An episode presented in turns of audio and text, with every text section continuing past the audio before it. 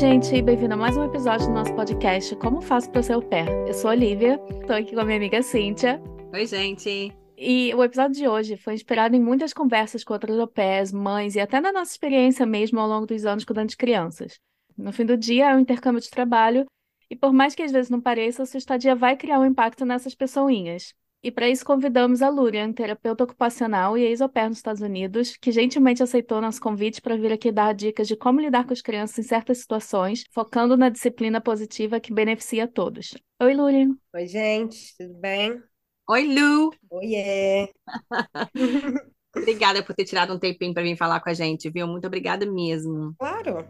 Sabe o que eu estava pensando mais cedo? Quando eu fui au pair, a minha primeira vez, eu tinha 18 anos. Eu não era ninguém, eu era um bebê. Eu tinha 18 aninhos. Ah. E eu não sei se outras pairs vão se identificar com isso, mas, tipo, sei lá, acho que por um, um tempo, assim, eu estava pensando na minha experiência.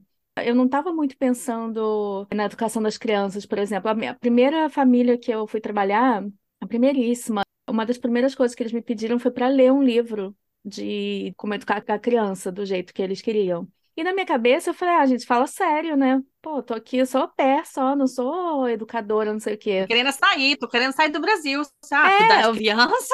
Vim só, tipo, fazer um bico, né? Fazer um bico para poder morar aqui. E eu pois não é. sei se de repente outras pessoas vão se identificar com isso, né? Hoje em dia que eu fico pensando que um é esse o caso, né? Tipo, o que você fizer vai ter um impacto na criança mas dois também vai mudar a sua dinâmica, né? O seu dia a dia. Ainda mais se você opera nos Estados Unidos, que você trabalha o dia inteiro, a criança fica a maior parte da vida com você. Então é interessante você achar uma dinâmica que vai funcionar para os dois, né? Que não vai ser aquela casa caótica. Sim, e é uma responsabilidade, né? Querendo ou não. Uhum. Você está influenciando a vida dessa criança de alguma forma. Aí, e os pais estão confiando, ou deveriam, né? Confiar em você para dar esse cuidado, né? É, eu acho que na minha cabeça, na época, eu pensava em ser responsável pela criança, tipo, fisicamente. Se a criança tá ali, tá saudável, tá comendo, tá feliz. E era isso, não pensava muito nessas coisas, né? De educação, que é coisa que, cara, você leva pra vida, né? Como a gente estava brincando aqui antes, Estamos agora todo mundo na terapia, trabalhando os traumas que foram todos criados na infância. Sabe uma coisa que complementa isso? Que você pensa na parte realmente de cuidar de criança da parte física, a gente não consegue imaginar como é cansativo cuidar de criança também. Uhum. É um trabalho que não só fisicamente, porque principalmente se você está lidando com crianças pequenas, você tem que carregar, puxar, levar, colocar no carrinho, tirar do carro. E muito também psicologicamente ali você está te afetando, porque a criança vai estar tá com dias bons e dias ruins, do uhum. mesmo jeito que a gente, qualquer adulto tem dias bons e dias ruins, e aquilo ali você vai ter que lidar com aquilo. É. E aquilo ali vai juntando. E você é o responsável por aquela criança. Então não tem como você falar, ah, não quer mais não, tchau. e deixar a criança lá. ah, cansei, quero não. Não tem jeito. Hoje não tô afim a gente está querendo mais a conversar sobre isso, sabe? Sobre esse tipo de, de como lidar com tipos de situações que vão te deixar naquele ponto de falar, ah, não quero mais não. A gente está pensando mais em crianças de menos de oito anos. Vão ter momentos, sim, que vão ser, sabe? Ai, não aguento mais. Mas é tudo também aprender a lidar com isso. E muitas vezes as alperes não têm essa experiência quando você sai do Brasil. Então, por uhum. isso que a gente está querendo aqui, tipo, bater um papo, sobre situações que podem acontecer, como lidar com situações que acontecem em qualquer família, porque cada criança é diferente, mas existem situações padronizadas que acontecem em qualquer tipo de família, vocês não acham? Uhum. Tipo, ai, não quero comer isso, não. Aham, um dia gosta, um dia não gosta. Vão ter essas situações assim, então por isso que a gente tá aqui, para ver se a gente vai ter um papo sobre isso, né? É bem desafiador, né? Cuidar de crianças, e ainda assim, a gente. A gente vai falar disso mais pra frente, mas assim, quando a gente vem muito nova, nem o nosso cérebro está desenvolvido ainda completamente, é verdade. né? E aí a gente cuida de crianças que não são nossas, que não têm vínculo com a gente, e a gente tem que aprender a lidar, e a gente tem que conquistar essas crianças e conquistar os pais e lidar com o estar fora do seu país, numa outra língua, uma nova cultura, regras que talvez você não teve, formas de criação que talvez você não concorde, longe da sua rede. E assim, o au pair é um intercâmbio bastante solitário, né? Uhum. Então, É, não sei a sua experiência, mas a minha foi um pouco solitária por um tempo, assim. E até hoje, assim, eu acho que é. Eu tô para completar quatro anos de Estados Unidos. E ainda assim, às vezes, eu me sinto sozinha, assim, mesmo, sabe? Que as pessoas não realmente não entendem. É, vida de imigrante, né? Exato, como é estar aqui, sabe?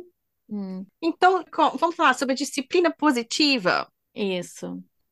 Então, gente, a gente chegou na Lu porque a gente estava conversando na internet sobre crianças, e aí tinha uma galera meio radical reclamando de criança chorando, né? Mas, tipo, pô, criança vai fazer o quê? A gente chora, por que criança não pode chorar, né? Eu acho que às vezes a gente esquece que criança é um ser humano também, que é as mesmas coisas que a gente, tem sentimentos, e mais ainda, porque a gente ainda consegue identificar o que a gente está sentindo, mesmo assim, nem é sempre.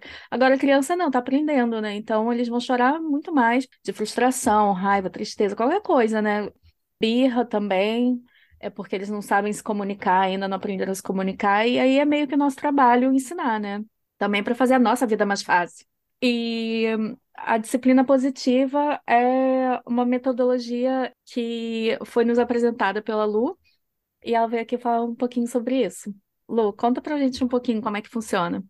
Gente, a disciplina positiva, quando eu ouvi falar a primeira vez, eu achei que era uma coisa super, hiper, mega recente, mas na verdade ela foi criada tecnicamente nos anos 80, que é muito louco de se pensar, né? Porque os anos Uhum. 80 eram anos muito loucos. E- Mas também tem alguns dados de que ela veio da Áustria lá pelos anos é, 20. Então, assim, é uma galera que está pensando sobre isso já faz um tempo, né? Ah, e desenvolvendo a educação positiva. Basicamente, ninguém precisava estar cheio de trauma aqui, né? Mas Ninguém pra pagar terapia, sim.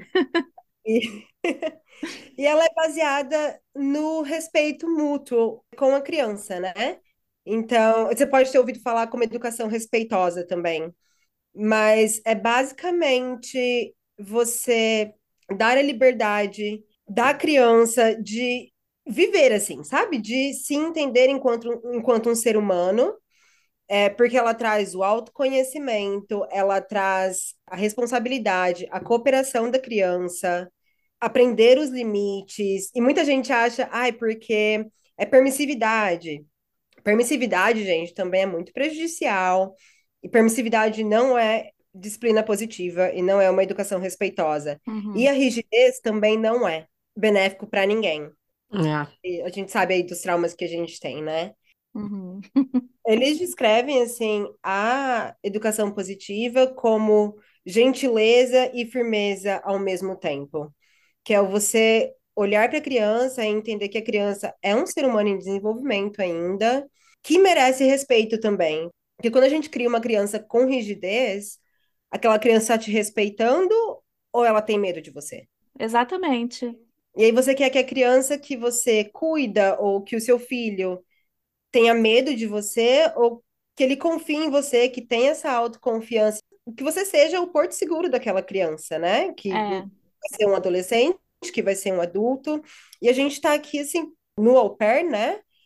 Querendo ou não, goste ou não, a gente tá como um dos cuidadores principais dessa criança. A gente trabalha como um time com os pais, Uhum. né? Então todo mundo ali tem que estar na mesma página sobre como a gente vai cuidar dessa criança.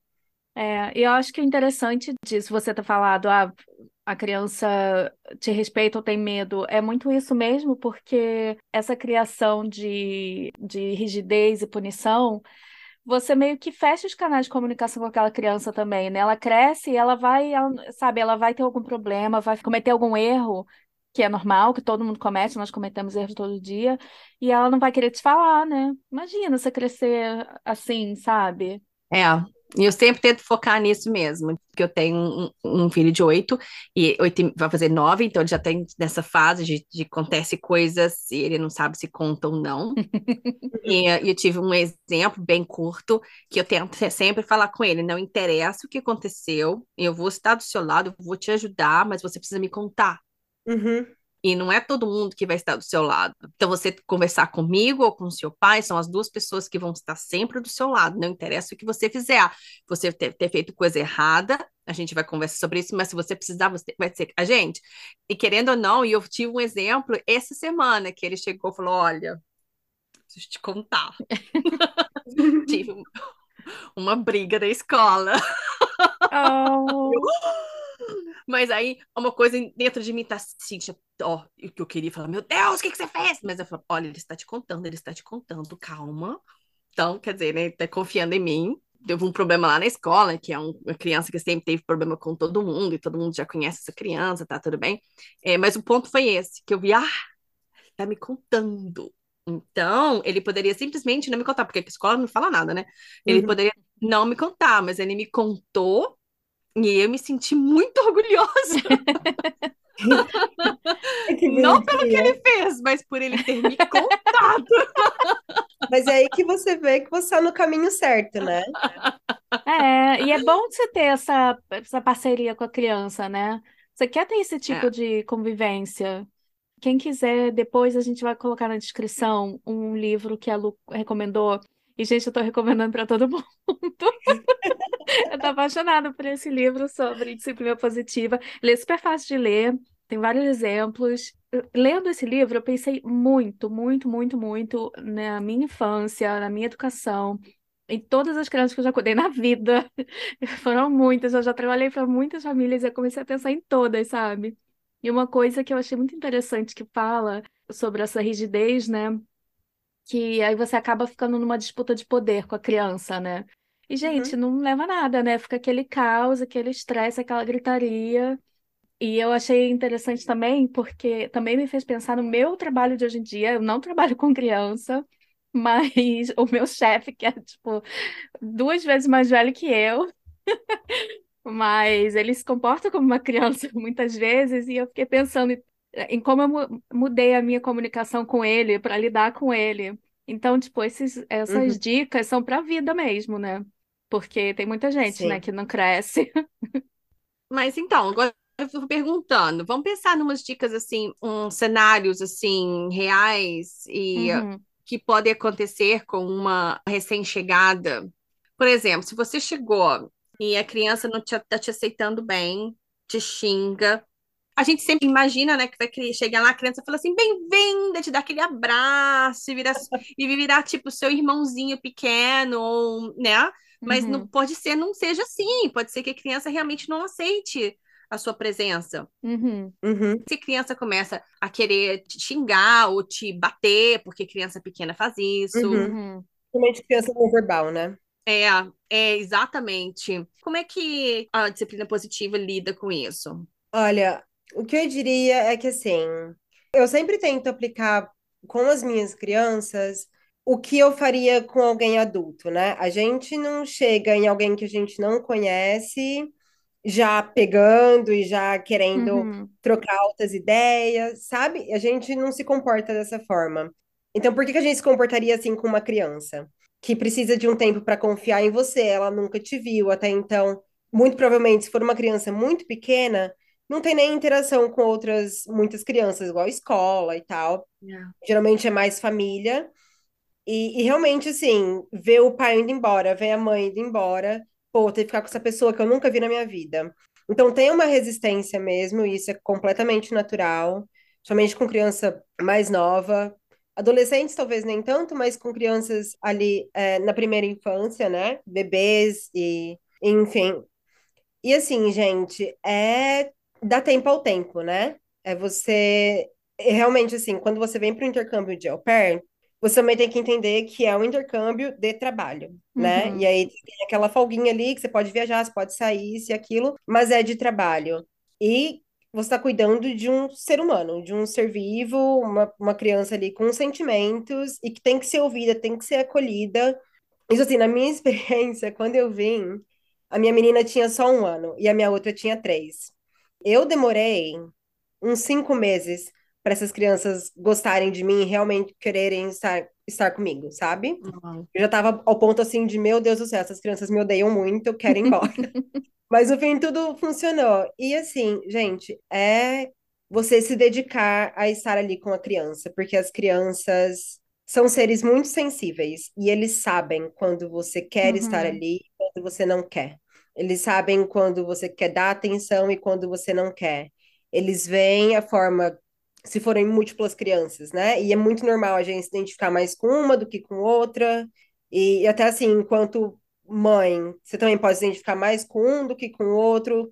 Geralmente a criança que te dá mais trabalho é aquela que você não vai querer interagir muito, isso e aquilo, ela vai te dar mais trabalho ainda. Uhum.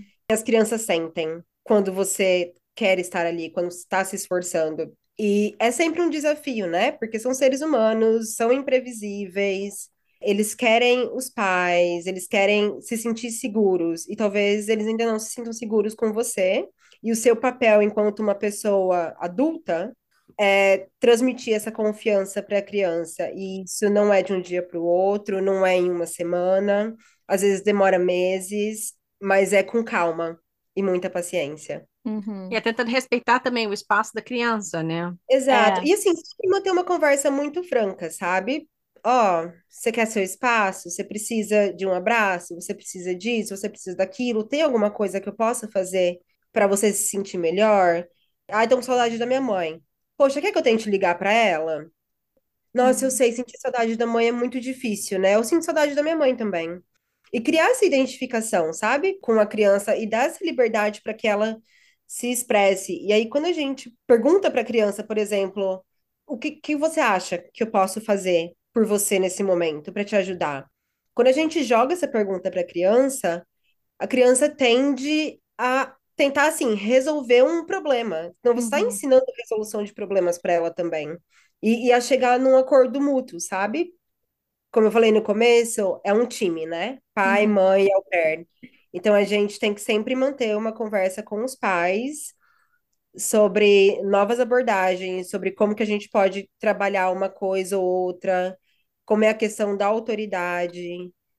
Então a gente sempre tem que ter esse conjunto, né? Porque hum. se com a ajuda dos pais, conversando com a criança, a criança tende a gostar de você mais rápido. Verdade. Sabe, tem toda essa preparação, né? Porque a criança, ela é muito do momento, assim, eles não têm muito o abstrato do que vai acontecer no futuro, do que é o futuro, sabe? É. Eles conseguem falar muito do que é agora e de coisas passadas, né?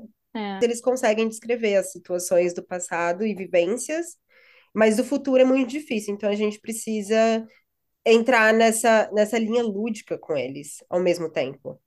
E o brincar é a melhor forma, né, de é. se aproximar da criança. É, eu achei interessante que essa disciplina positiva é muito sobre honestidade, né? Ser honesto, uhum. ser aberto com a criança. Eu acho isso tão importante.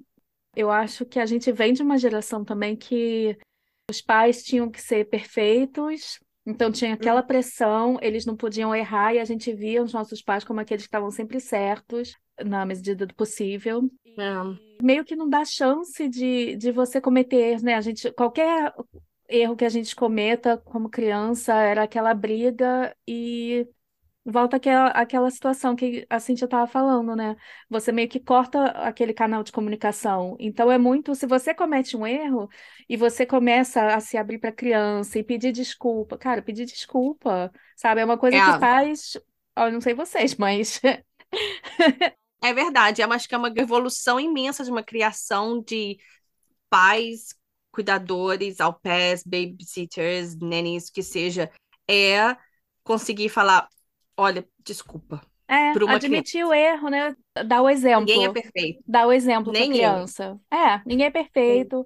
É. Hoje eu tô cometendo um erro, olha, me desculpa. No dia seguinte a criança vai cometer o um erro, vai lá, ai, desculpa. E aí vocês conversam, né? Você pode perguntar para a criança o que que a gente pode fazer para isso não acontecer ou para consertar isso. É, mas a gente está pensando muito aqui em criança verbal, né? Criança que está te entendendo e consegue se expressar, mas e, vamos pensar que existem também os toddlers, que são as crianças de dois anos, três anos, que normalmente, a maioria das vezes, não consegue se expressar. É mais ou menos o mesmo princípio. Vocês falaram antes também, é, e aí você trouxe isso do seu chefe, que a gente vive muito numa relação de poder muito pré-estabelecida, né? Uhum. A gente uhum. cresce ouvindo, a gente tem que respeitar os mais velhos, a gente tem que fazer isso, a gente tem que fazer aquilo. E quando eu penso assim, que eu já competi poder com uma criança, Uhum. que burra, né? Porque é lógico que eu vou ganhar dessa criança porque eu sou a- o adulto, eu tenho o cérebro desenvolvido. Essa criança não. Essa criança ainda é uma criança, às vezes de dois anos de idade, três anos de idade, que tá toda desorganizada mentalmente. E eu tô ali, tentando, sabe, é, aí como que chama aquela brincadeira de puxar a corda? Cabo de guerra. Cabo de guerra. Com uma criança que não tem, é, força nenhuma contra mim. Entende? E eu sei que eu vou ganhar, mas assim, isso é pro meu ego, ganhar de uma criança. Aham. E é muito louco isso, porque se a gente pega nossas experiências, nossos traumas e tudo, a forma com que a gente é tratado como criança é a forma que a gente se vê Uhum. hoje. E a gente continua assim nesse efeito dominó, né? Jogando e reproduzindo e fazendo de novo e fazendo com as nossas crianças, seja mãe, seja cuidadora. Você tá sempre ali reproduzindo alguns atos que a gente não deveria. Exatamente. Nossa, eu tenho um exemplo. Ele é mais ou menos recente, mas é um exemplo assim, bem anos 80. Tinha uma família que eu trabalhava e a faxineira deles era brasileira, então a gente conversava bastante e tal. Ela tinha um filhinho de acho que dois anos na época. E uma vez ela estava me contando que o filho começou a mexer no laptop dela, ou derrubou o laptop dela, alguma coisa assim. E o que que ela fez? Deu um tapa na criança para ele, entre aspas, tá, gente, aprender a não fazer mais. Eu fiquei, gente, mas a criança tem dois anos, ele nem sabe o que é um laptop. Ele não sabe que Não. aquilo ali é um brinquedo ou não, ele não sabe. É a reprodução, né, do que a gente faz. Pois Porque é, as crianças veem a gente ali no celular. Eu já ouvi pessoas falarem, ai, porque parece que meu filho nasceu aprendendo a, a rolar o celular, sabe? Rolar a uhum, tela. E assim, é lógico, porque você faz isso o tempo inteiro. É. Você tá no computador o tempo inteiro, você tá na TV o tempo inteiro. Esse é o mundo, né? Que as é, crianças vivem e elas são esponjas, elas aprendem com a gente. E esse caso em particular, assim, de, eu tô rindo, gente, mas é de, de desespero. A gente não bate num adulto quando o adulto pega nosso telefone, uhum. sabe? A criança tá explorando, a criança tá aprendendo, ela vê os pais fazendo. E assim, por que eu não posso fazer? Se os meus pais É, não ela não tem noção do É. que que é um laptop. Ai, gente. Exato. Então, assim, é só uma coisa. É, é criança, assim, ah, criança que mexe em tudo. Criança mexe em tudo, assim como adulto. A gente vai numa loja, a gente pega as coisas e a gente fica olhando as coisas, é? Exatamente. A gente toca em tudo. Qual que é o problema da sociedade com uma criança que está se desenvolvendo, que está aprendendo, e que é assim, sabe? É assim que a gente aprende, é assim que a gente explora. E nesse caso, sim, valeria muito mais uma conversa muito franca com a criança. Tá, mas aqui, gente, desculpa, mas ele, a criança tem dois anos. Mas é assim que você vai desenvolvendo, assim que ele vai aprendendo, você vai Sim. conversando. Você estava perguntando agora sobre criança não verbal. Me lembrou uma amiga minha, que foi outra pessoa que eu lembrei lendo esse livro, porque ela é pair também, hoje em dia ela tem um filhinho, ela mora na França, e ano passado eu fui passar uns dias com ela. E eu fiquei encantada, assim, como ela tratava o filho dela. Ele era a coisa mais fofinha, a coisa mais linda. Ele tinha dois aninhos na época, e vai fazer três agora, e ele chorava. Não chorava bastante, chorava nor- normal para uma criança de dois anos. E ela estava sempre conversando com ele. Uma vez, por exemplo, ele estava chorando, eu não lembro por quê, mas era alguma frustração. E ela falando: Ai, meu filho, tudo bem, né? Você tá frustrado. Então, tipo, ela deixou ele chorar e foi conversando com ele e, tipo, dando nome aos sentimentos, entendeu? E Sim, ela já deve ter lido sim. esse livro.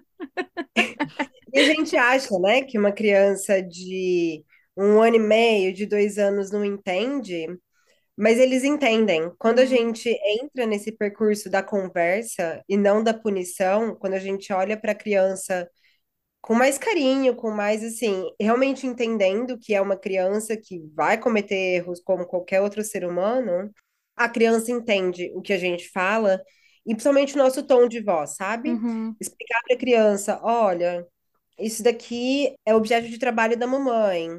Tem pessoas que são a favor de tela, são, tem pessoas que não são, e aí vai de cada família. Mas daí assim, ó, esse daqui você só pode pegar quando você pede. Tá bom? E aí você estabelece limites com as crianças, que tá tudo bem também.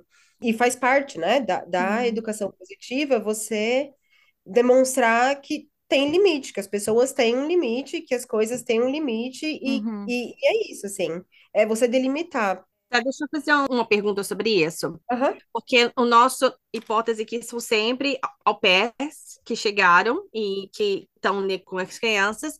Primeiro, muitas vezes, na maioria, na grande maioria das vezes, a au pair não fala a língua fluente que a criança está falando. Uhum.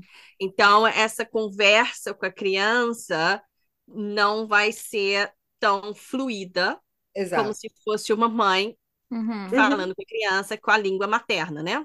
Aí chega na minha, no meu ponto número dois. Seria, então, aconselhável para a au pair que já que ela não consegue se expressar com essa criança, ou uma, falar na própria língua, mesmo que a criança não esteja entendendo o que ela está querendo dizer, mas pelo menos ela está entendendo o tom de voz da au pair, ou Uhum. dois, tentar focar em palavras que, que ela saiba, que são palavras positivas, que a criança vai entender, porque é da língua da criança, Uhum. sabe, em frases pequenas, que a au pair consegue falar e a criança consegue entender. Eu acho que depende muito da idade da criança, né? Hum.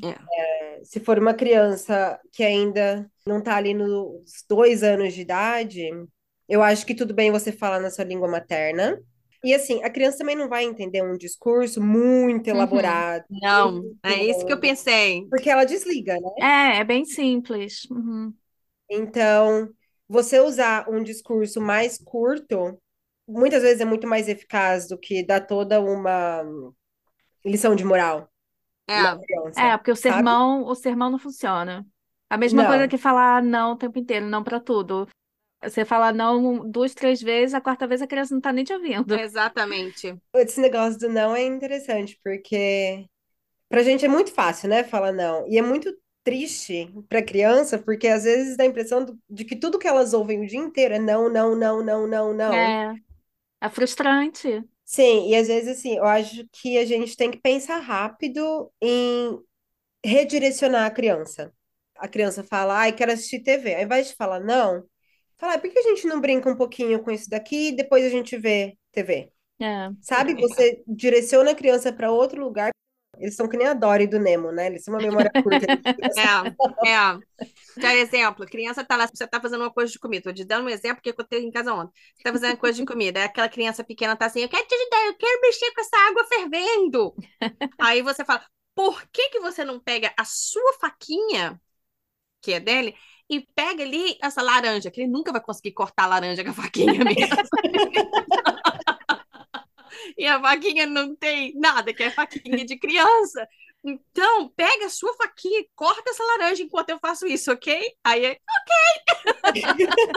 Vai ficar três é horas na laranja.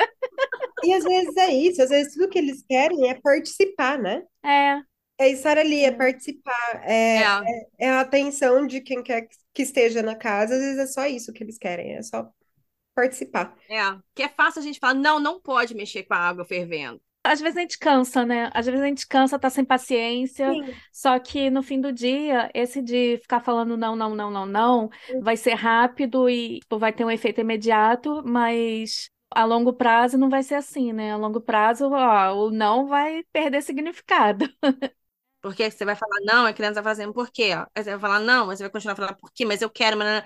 Então, seria aquilo ali o que você poderia solucionar tentando redirecionar a criança em 10 minutos. Se você ficar falando não, não, não, você vai criar um conflito que É. no final das contas vai te cansar. Uhum. É, não vale a pena. É, e, e assim, a criança, ela só quer estar com você. E assim, eu entendo que às vezes a gente tem Pecado, muito, gente. é muito mais trabalho, né?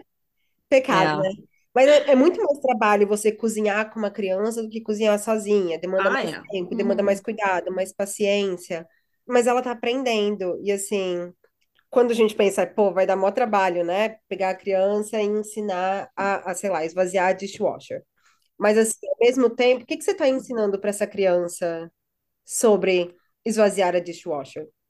Sabe? Hum. Você está ensinando a cooperação, você está ensinando que tá tudo bem ela fazer as coisas no tempo dela, que também não precisa ter pressa de nada, o estar junto. Então, assim, acho que Dá mais trabalho? Dá mais trabalho. Às vezes a gente tem preguiça? Pô, a gente tem muita preguiça às vezes. É. E tá tudo bem, mas assim, é importante a gente valorizar esses pequenos momentos, né? É. Com, com eles. E também virar hábito depois, né? Você cria uma convivência mais harmoniosa, né? Claro que não vai Uhum. ser, tipo, tudo flores, arco-íris, não vai ser assim, mas Não. melhora bastante. E assim, a criança que participa, né, das atividades domésticas, por exemplo, elas têm uma tendência maior a cooperar com a limpeza do, do quartinho de brinquedos, por exemplo. Hum, Elas vão aceitar mais a cooperação mesmo ali para cuidar da household, né? é, porque é muito mais fácil a gente criar os hábitos quando elas são pequenas do que adolescente, né? Adolescente você vai ter que vai ter que oferecer dinheiro, não sei mais o quê. Uhum. E olha lá, ainda Pois faz é. meia boca. É, pois é.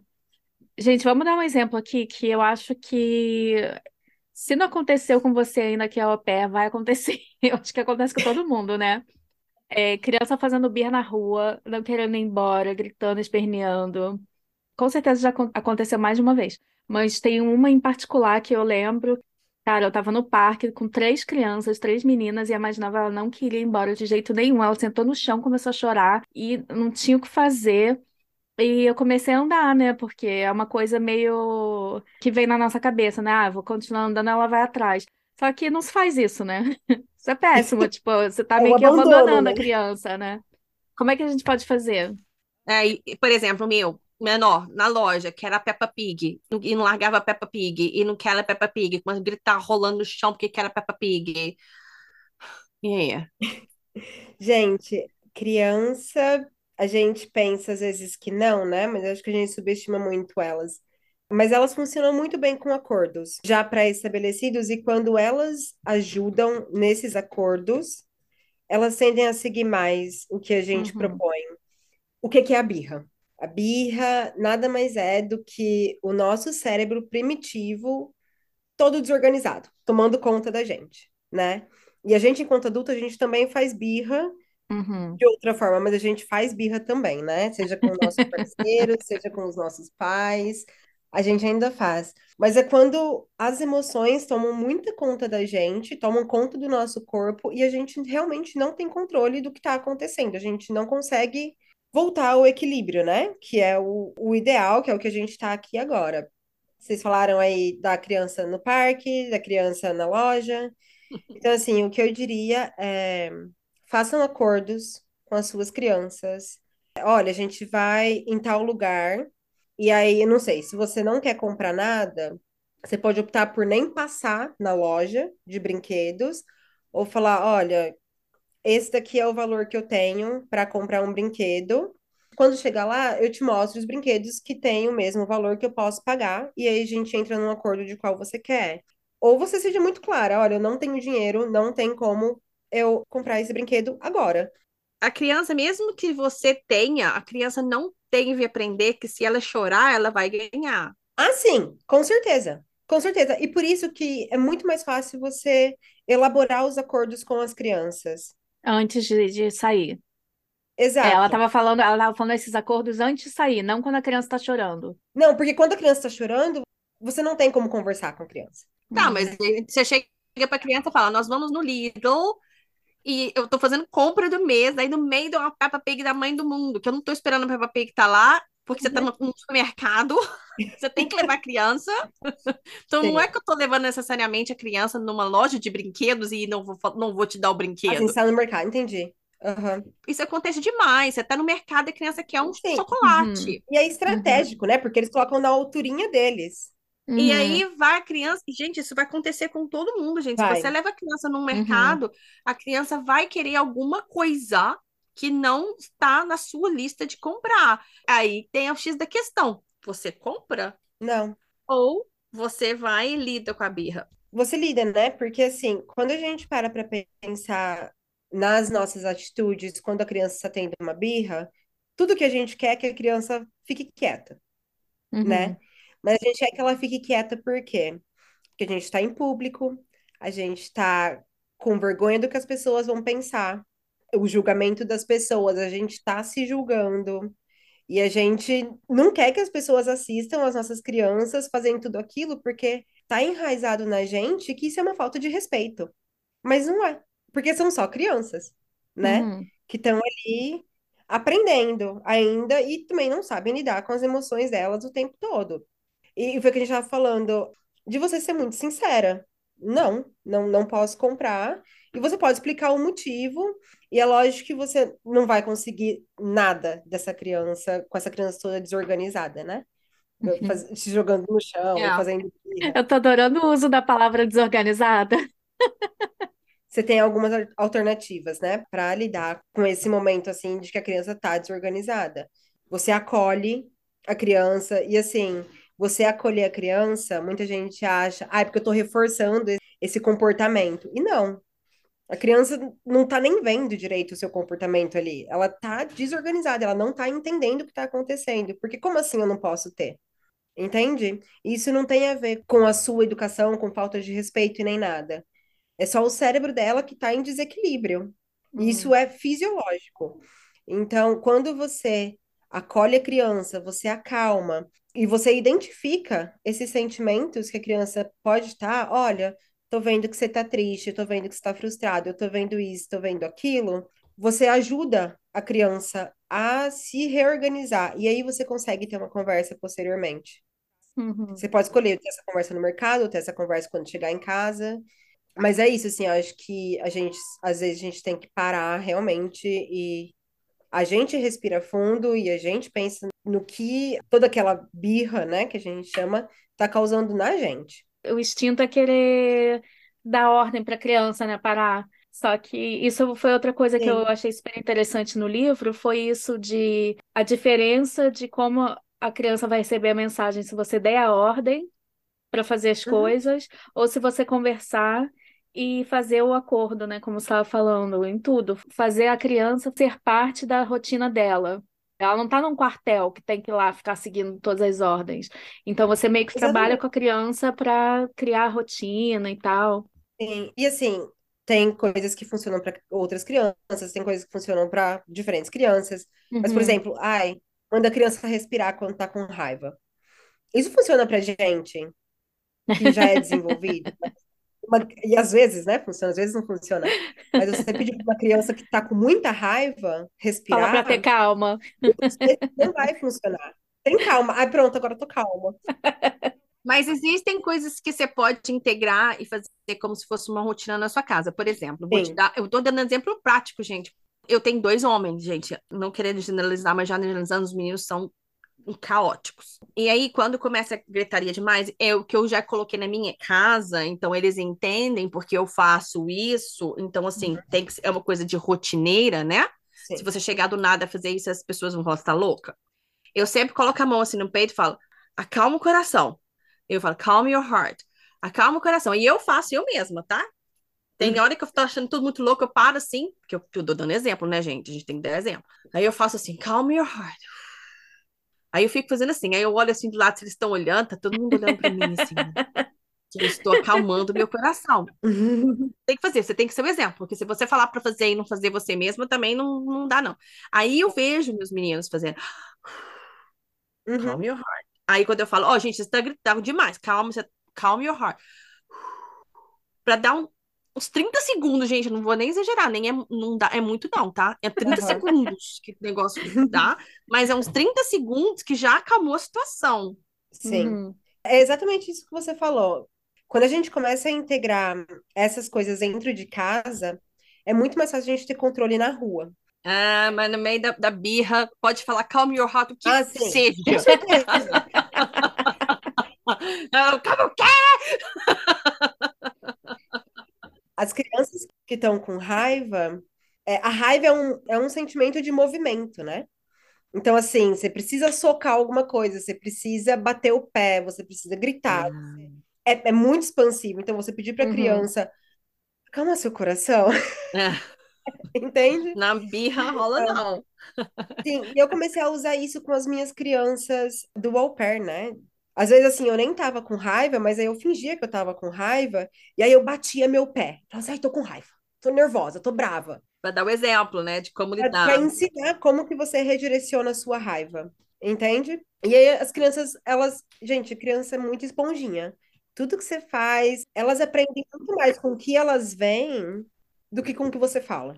Ah, As suas ações É. vão determinar muito quem aquela criança vai ser, sabe? verdade. A gente podia fazer um Então- experimento, hein, Cíntia? A gente começa a vai- adotar todas essas práticas. Não, eu, tô, eu vou adotar essa parte de como direcionar raiva. Porque você tá com briga, não sei o que, eu mando eles calm your heart, tá, dá, dá certo. Agora, na birra, se bem que meus filhos não estão dando, tem birras, mas não tão, tão frequentes para um menininho É só quando aparece Peppa tá Pig. melhorando. Só, é, mas tem horas que ele realmente senta no chão e fala, não vou a lugar nenhum mais, e fica. E a gente fica do lado dele a esperar. É. Fica. Ai, é, É. ah, gente, é difícil. Então, por exemplo, voltando, já fica preparado. Se acontecer alguma coisa assim, você tá no meio do supermercado, você tá no meio de um Uhum. parque tentando andar. Primeiramente, se controle. Uhum. É. Outra coisa pro parque, eu tinha muita dificuldade também de trazer minhas crianças de volta para casa.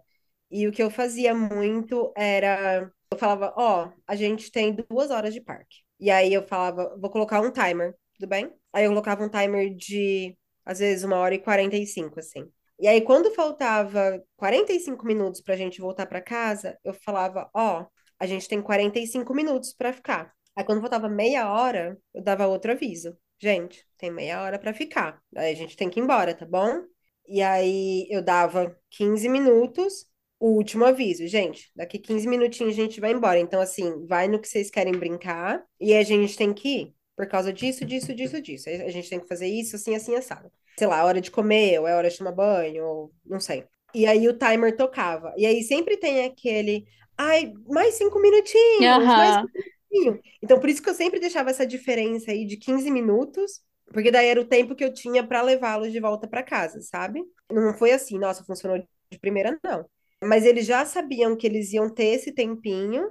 A partir do momento que eu começo a falar, olha, falta tanto tempo, falta tanto tempo, mesmo que eles não tenham essa noção de tempo, né, igual a gente tem, eles Uhum. sabem que quando eu aviso, eles ainda têm um tempinho a mais para brincar. E aí a gente tem que ir embora. Mesma coisa para banho. Ó, você tem mais três minutos aí. O quanto tempo você precisa para ficar aí? E tá tudo bem, assim, a criança aprender a negociar com você, né? Tá tudo bem. Ai, posso Uhum. ficar mais cinco minutinhos? Aí você coloca mais três minutos no timer ao invés de cinco, porque ela vai tentar negociar de novo. Aí você vai levar mais um tempo, sabe? Então, quando você tá na correria, é muito mais fácil você fazer o seu tempo e você fala pra ela, olha, tem duas horas, na verdade é 1h45 que ela não sabe. Mas Uhum. aí você come- começa a manejar o seu tempo muito melhor também. Então, timer, aviso prévio do que vai acontecer, funciona muito para criança. É bom saber o que vai acontecer depois. É. Sim, e principalmente assim, para quem é au pair, né, é bem importante você explicar passo a passo do que você vai fazer com a criança e você respeitar o tempo dessa criança também e ensinar o respeito quanto ao corpo da criança, sabe? Criança muito Uhum. pequenininha, você pode, olha, licença, eu vou abaixar sua calça, eu vou trocar a fralda, sabe? Peça licença, avise o que você vai fazer, não sai tocando na criança sem a permissão. Porque você também Uhum. começa a ensinar limites de corpo, né? E a É. gente, no mês de prevenção ao abuso infantil, olha, a gente saiu de, de tempo e a gente foi falar de abuso infantil. Mas só um, um parênteses aí. Você me lembrou outra coisa, um outro exemplo que essa primeira família que eu fui que queria que eu lesse o livro e eu me achava, ai, não estou aqui para isso.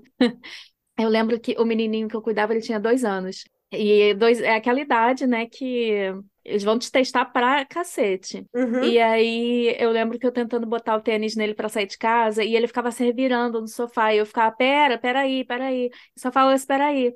Aí a mãe falava, não, não fala só peraí, porque é a mesma coisa do não, né? Ele não tá ouvindo. Uhum. Ela falava, explica pra ele que peraí que você tá colocando sapato, não sei o que, não sei o que lá. E tudo bem conversadinho, né? Sim. Enfim, eu vou- queria até lembrar que livro que era, eu não vou lembrar de jeito nenhum, porque tem mil anos isso, mas naquela época eu falava, ah, fala sério, essa mulher querendo que eu lesse esse livro. Só que eu continuei cuidando de criança por muitos anos, e conforme eu mudava de família, ia crescendo também, virando mais adulta, aí que eu me dei conta, né, de como é importante mesmo e interessante te ajuda também, né? Pegando um gancho nessa coisa de conversar com a criança, de repetir então. Por exemplo, na seletividade de comer, como é que a gente lida? É, isso é bem comum, né? É, é super comum, porque também, assim, tem a fase ali, né, dos um ano e meio até uns três anos que a criança começa a ficar mais seletiva. Uhum. Assim, a gente tem que prestar muita atenção. É um dominó de acontecimentos. Então, assim, a gente tem primeiro saber se essa criança tem alguma outra questão que seja, não sei, um autismo. Entende? Porque a seletividade alimentar pode ser Uhum. por causa disso também.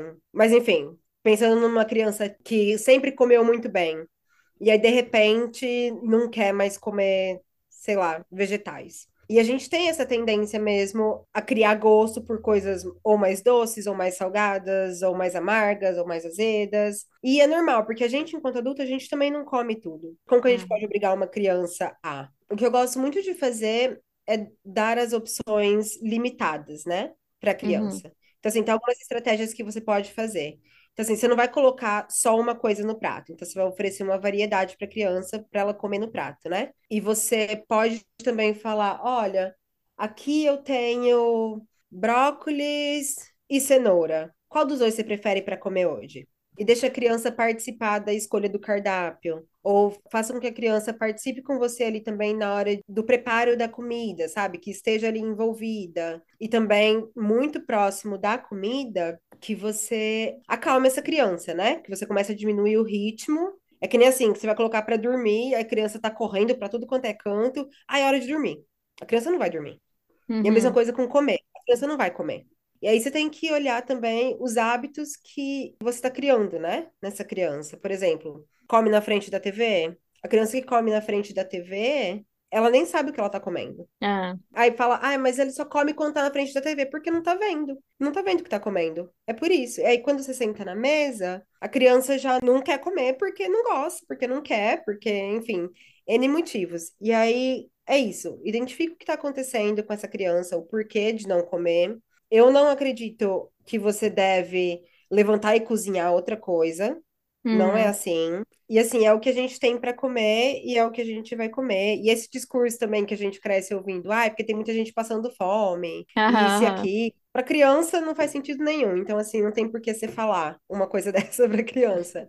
Você pode, sim, e e a educação positiva fala, né, sobre isso, que você pode falar, bom, se a criança realmente não quer comer naquele momento, por N motivos, você pode falar, então tá bom, vou separar a sua comida aqui, quando você tiver com fome, a sua comida vai estar aqui para você comer.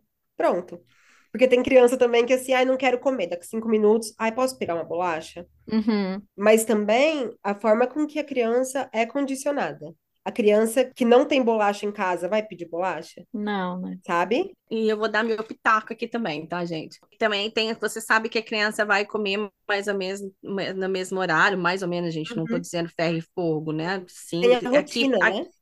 aqui a gente come muito cedo, aqui a gente janta muito cedo, entre 5 e 5 e meia, Uhum. por aí. Então, da 4 e meia, se a criança vai falar assim, vai chegar pra você e falar assim, eu tô com fome. Se você der alguma coisa de comer, Pega vai chegar fruta. assim, a criança não vai comer. Uhum. Então, assim, geralmente eu falo, ah, você espera. Guarda sua fome, porque tá quase pronto. E não é fácil, porque ela fala, mas eu tô com fome, mas eu tô com fome. Mas espera até lá, se, se diverte, vai fazer alguma coisa. Uhum. Mas se você dá snacks, a criança vai, vai se condicionar primeiro, vai viver daquilo, não vai estar com fome na hora de comer a comida de verdade. Exatamente. Aí vai pular a refeição, aí depois da refeição vai ter fome, porque um snack não foi uma refeição completa. Então Uhum. vai desregrar tudo. Então é, é bom ter um pouco de disciplina também. Tem. Tem- Você tem que ter uma rotina com a criança, porque, gente, no fim de tudo, você é o adulto, né? Então É. você decide onde comer, quando comer, o que comer. As opções, quem tá te dando é você. A sua criança não vai comer na frente da TV se você não condicionar ela a comer na frente da TV. E criança que faz muito snack também pode desenvolver, né? Um transtorno alimentar mesmo. Tá entediada, vai comer. Tá brava, vai É. comer. Então, a gente tem que realmente criar uma rotina para a comida, porque as crianças funcionam dessa forma também, né? Quando eu trabalhava com a minha host family, eu tinha. A gente também comia às 5 e meia, e a gente, até às três da tarde, era quando eles podiam pegar um snack. Três, três e meia. Hum. Depois disso, era hora de jantar, e aí a gente ia tomar água, às vezes, muito que raramente, assim, era suco, mas antes da janta, a gente não dava snack nem nada assim, não. É? Não, tem que dar, Porque não. senão eles não comem. É. E, e, assim, a gente também tem que pensar, isso foi uma amiga minha psicóloga que me falou, que agora ela é mãe, né? Que às vezes a gente coloca comida no prato da criança e a gente espera que a criança coma toda aquela comida, Uhum. que raspe o prato. E assim, gente, o estômago da criança é assim, ó. Bem É. pequenininho, é. É muito pequenininho. Que nem A bebê dela agora tá com oito meses, eu acho. A neném dela só consegue comer duas colheres de sopa. Ah, não, as porções tem que ser uma coisa mais. É, Ainda mais a gente vindo do Brasil, né? O Brasil é muita comida sempre. é.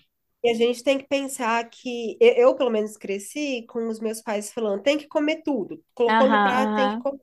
Só que assim, a gente, hoje em dia eu como tudo, tudo mais um pouco. hoje em dia eu como, repito, é, mas quando a gente é criança, a gente se autorregula, né? A gente tem uma Uhum. autorregulação e o nosso sistema fala: acabou, não quero mais. E aí você não come mais, a criança não consegue comer mais. Então, a gente tem que respeitar esse momento da criança também, de dizer que não tá mais com fome e que tá tudo bem também. É. É. E a gente conhece, né, as crianças que a gente lidar ali, e também assim, Hum. é possível que a gente faça, se a criança não comeu nada o dia inteiro, você sabe que a criança está com fome, e a criança não quer comer, e você sabe que daqui cinco minutos vai te pedir alguma coisa, tenta fazer um acordo. Ó, você tem isso, isso, isso no seu prato. Você prefere comer isso e isso, ou isso e isso, sabe? Uhum. Mas você dá as opções ali para ela, É. pra ela se alimentar. Ou você fala, ah, você quer colocar no cantinho que você quer comer? E aí o resto você não precisa, aí a gente chega num acordo. Uhum. E criança não verbal, que tá aí começando, né, a introdução alimentar e tal. Primeiro que, assim, eu não sou nutricionista, tá? Mas trabalhei com algumas crianças de introdução alimentar e a forma com que você lida com a introdução alimentar vai ditar muito o que essa criança vai ser mais pra frente, né? Pode demais. Hum. Então, você forçar a alimentação, o relacionamento com o alimento, a criança na introdução alimentar nem é esperado que ela se alimente. Uhum. Porque ali é o momento que ela tá conhecendo, né? Os alimentos e tal. Então vai ter dia que ela vai comer, vai ter dia que ela não vai. E não quer dizer que ela tá progredindo e não tá, porque ela ainda o, o alimento dela é a fórmula ou o leite materno, né? É o que tá sustentando essa criança. Então, você forçar a alimentação dessa criança, forçar ela a comer, você vai acabar causando um trauma nessa criança e uma Uhum. relação muito complicada, né, com a comida. E assim, eu gosto muito de ensinar os sinaizinhos de more, all done, para começar a me mostrar quando elas querem mais comida, quando elas não querem mais a comida, sabe? Você dá essa independência e esse respeito com a criança, né? Que tá ali começando a comer. É. Eu acho que, assim, tudo que a gente falou, todos os exemplos, tudo, o princípio é mais ou menos o mesmo, né? Tratar a criança meio que como um igual não significa que, tipo, a criança vai ditar as regras. Não é nada disso. É, é tratar como Não. igual, como uma, uma pessoa com sentimentos, com gostos e desgostos, Com respeito, né, gente? e escutar a criança, né? Porque eu acho que isso é uma coisa que é muito comum a gente achar que, né, não tem que escutar, que a gente faz as regras, os adultos estão no comando, e não é bem assim, né? É aquela analogia de novo, não é um quartel, né?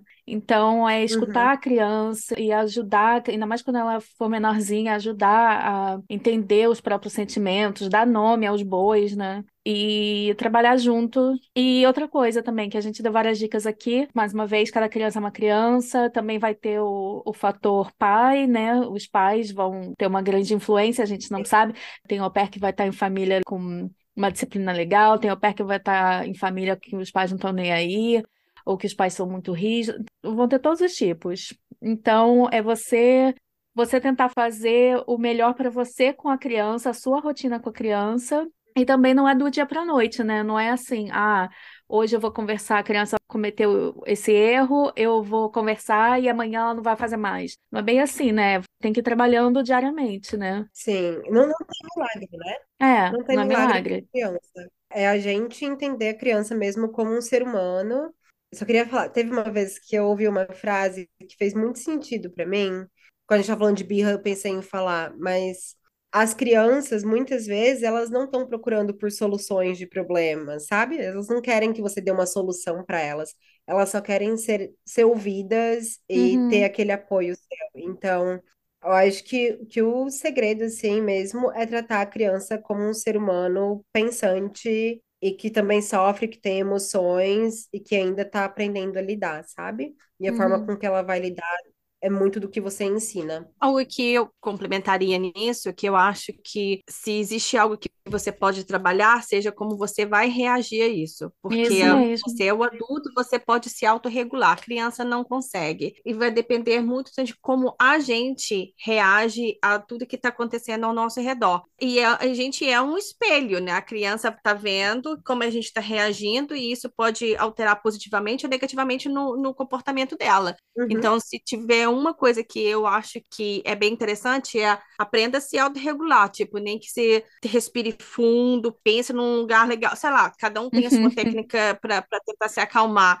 mas se você perder o controle de você mesma, você vai perder o controle completo da situação. É, e a criança vai aprender a reagir sempre assim também, né? É.